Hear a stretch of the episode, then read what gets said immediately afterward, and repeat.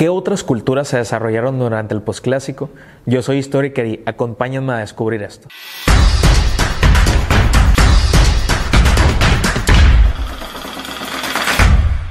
Como ya habíamos visto en otro episodio, o ya habíamos escuchado en otro episodio, eh, hay varias culturas que se van a desarrollar durante el periodo posclásico, durante la época del posclásico. Ya habíamos hablado de Occidente, Centro Norte, Toltecas y los Huastecos. En este momento me voy a referir eh, a otro tipo de, de pueblos y voy a empezar o voy a dar comienzo con los mixtecos. Los mixtecos se van a ubicar en el actual estado de Oaxaca. La Mixteca es una gran región montañosa que se ubica entre los límites del estado de Oaxaca, como lo acabo de mencionar, pero también va a haber presencia mixteca en Puebla y en Guerrero. ¿De acuerdo? Entonces los mixtecos van a ser hábiles en distintos tipos, principalmente para la arquitectura y para la fabricación de algún tipo de indumentaria o de eh, metalúrgica, es decir, los metales. ¿no? Ellos van a ocupar Monte Albán. En Monte, Albán habían estado los eh, zapotecas en la época del preclásico, pero eh, llegó un momento donde estaba semiabandonada esta ciudad y entonces van a ocupar Monte Albán y van a ocupar Mitla. Mitla es la principal eh, ciudad en la que ellos se van a ubicar. Mitla es una palabra náhuatl que significa el lugar de los muertos. Mitla es el ejemplo mixteco por excelencia y eh, básicamente, como les decía, pues eh, los mixtecos van a ubicar los lugares que los zapotecas pues ya habían abandonado, ¿no? Eh, ahí van a construir, por ejemplo, en Mitla grandes edificios y esos edificios se van a caracterizar por por algo que ahorita voy a empezar a detallar, que es un tipo de greca. ¿De acuerdo? Los mixtecos eh, no tenían dentro de su contexto natural o de su medio ambiente pues mucho recurso natural. Eh, la gran mayoría de eh, los sitios donde ellos se ubicaron pues tiene escaso suelo cultivable, ellos tuvieron que construir terrazas de siembra y canales de agua para poder tener agricultura intensiva y permanente durante prácticamente todo el año. Y ellos también, los mixtecos, van a obtener el aguamiel para elaborar pulque, al igual que otras culturas prehispánicas. Van a cultivar el maíz, al igual que todo el México prehispánico. también se va a producir el frijol, la calabaza, el amaranto y el chilacayote. ¿De acuerdo? Que son como los, los elementos de este momento. Entonces era como la base de la dieta de los mixtecos. Eh, aquí vamos ahora a analizar un poquito de, de, la cosmovisión o cómo ellos se entienden dentro del universo. Eh, los mixtecos van a considerar que la luna, por ejemplo, influía en la vida. Eh, voy a dar como algunas, algunas precisiones, ¿no? Algunos ejemplos. Antes del cuarto creciente las cosas eran tiernas, ah, todo era bonito, ¿no? Entonces conforme la luna iba creciendo, las cosas eh, se volvían más macizas o se volvían más maduras o tendían a complicarse más. Entonces cuando estaba, por ejemplo, ya que la luna estaba estaba aumentando de tamaño, que iba hacia la luna llena, era el tiempo en el que se tenía que elegir a las semillas, por ejemplo, para cultivar.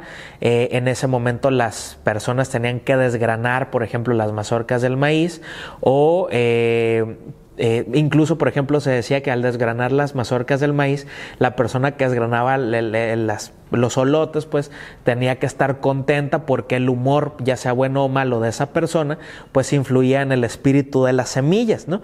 No sé, paréntesis espiritual, no sé si les ha pasado Seguramente sí, pues nacimos en México, que es un país chingoncísimo, y entonces somos tan perrones que tenemos este tipo de historias. No sé si les ha pasado Navidad cuando alguien de la familia está haciendo tamales, si hay una embarazada, le dicen, no toques la masa, haz una cruz con sal, ¿no? Porque si no se va a cortar la masa y no se va a poder hacer el tamal, ¿no? Entonces, muchas de las ideas del México prehispánico las seguimos repitiendo hasta la actualidad. ¿De acuerdo? Entonces, más adelante ya tocaré todo un episodio donde hable como de las tradiciones y, ese tipo de comidas que hasta la fecha tenemos del México prehispánico hoy en día, ¿no? Bueno, entonces cerramos paréntesis, ¿no? Entonces eh, se creía o había una especie como de superstición en torno a muchas cosas en la Mixteca, ¿no? Los mixtecos fueron hábiles artesanos, crearon muy, muy buenos trabajos, por ejemplo, en piedra, alabastro, jade, turquesa, obsidiana, en algunos metales, se elaboraron eh, pectorales, por ejemplo, de oro, se elaboraron anillos, aretes, de algunos expansores, este, algunos adornos para, para embellecer a la figura humana. ¿De acuerdo? Y eh, ellos fueron eh, también hábiles tejedores de cestas y de petates, ¿no?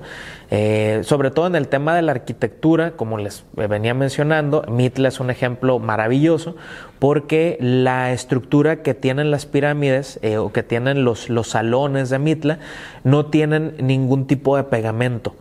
¿De acuerdo? Entonces, en algún momento yo les explicaba que el México prehispánico se construyó con estuco, tablero, talud. Tablero taluda estuco, ¿qué significa? Hay una base, hay una pared, pero pared y base o la piedra entre piedra y piedra está pegada con estuco, que es una especie de cemento. Entonces, en el caso de los mixtecos y de Mitla, todas estas piezas se van acomodando una sobre otra y la gravedad va ejerciendo el peso y la presión y entonces de forma que todo sigue exactamente eh, como estaba hace, hace cientos de años. ¿no? Entonces, Mitla es un lugar eh, en el que se puede apreciar este tipo de cosas porque pues fueron muy hábiles para poner cada uno de los elementos. Otra de las culturas que surgen en este momento en el posclásico son los totonacos. Los totonacos, eh, o totonaco significa corazón, ellos se van a ubicar también en el actual estado de Veracruz, eh, cerca del río Papaloapan, y se van a extender hasta la Sierra de Puebla. Eh, los totonacos van a destacar porque tienen cerámica muy variada, porque tienen escultura en piedra y porque tienen una arquitectura monumental.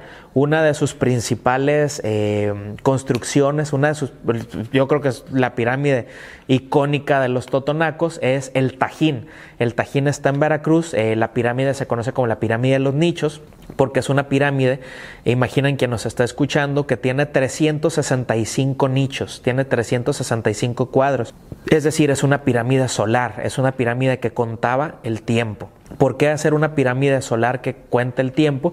Porque hay un conocimiento del de, eh, día, de la hora, de los minutos, de los segundos, del universo y entonces todo este conocimiento se aterriza en una construcción para poder hacer evidente una especie de calendario como el que nosotros tenemos en casa en el refrigerador o como el que tenemos en nuestro celular. ¿no? Entonces, el Tajín guarda muchos secretos, es una zona arqueológica que durante mucho tiempo estuvo en el abandono, prácticamente estuvo destruida la pirámide por mucho tiempo, pero hubo un proceso de reconstrucción, eh, de no de reconstrucción, de restauración, donde se le regresó el esplendor que tenía eh, el Tajín durante mucho tiempo. El Tajín es una zona muy amplia en la cual se ubicó este, varios centros ceremoniales, juegos de pelota y también donde se concentraba una gran cantidad de población. Entonces, la gran mayoría, por ejemplo, de las piezas del Tajín son piezas sonrientes, son máscaras sonrientes, ¿no? Entonces, digamos como que ellos eran los de la buena vibra, ¿no? En, el México prehispánico, ¿no?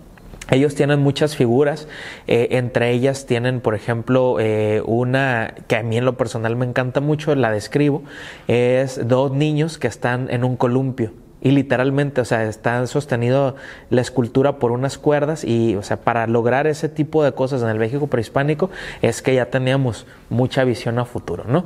Y la pieza fundamental, yo siempre lo he dicho y no lo voy a negar, me declaro fan de Tlaloc, así forever.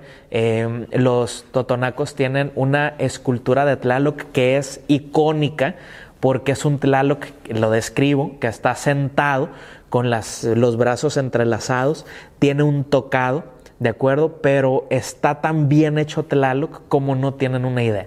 Los detalles del rostro, los anteojos, el tocado, la roca, o sea, la misma roca, la misma escultura genera ondas, ¿de acuerdo? Genera curvatura. Entonces, cosa que pues en Europa tal vez fue muy, muy complicado y se logró prácticamente hasta el Renacimiento.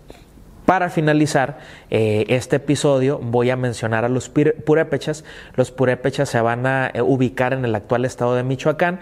Eh, básicamente sus actividades fueron la agricultura, la alfarería, la pesca y la elaboración de distintas artesanías que siguen llegando hasta la actualidad. Dentro del estado de Michoacán hay un pueblo mágico, se llama Sintzunzan, donde parte del pasado prehispánico de los, de los purépechas se ubica. la zona arqueológica se llama La Yácata de acuerdo que tiene basamentos piramidales y donde alrededor se concentraba pues un número importante de casas. Entonces, vamos haciendo memoria y vayan registrando los diferentes grupos prehispánicos y culturas, pueblos que hemos visto durante el periodo posclásico porque todavía aún hay más. Entonces, nos vemos en la próxima.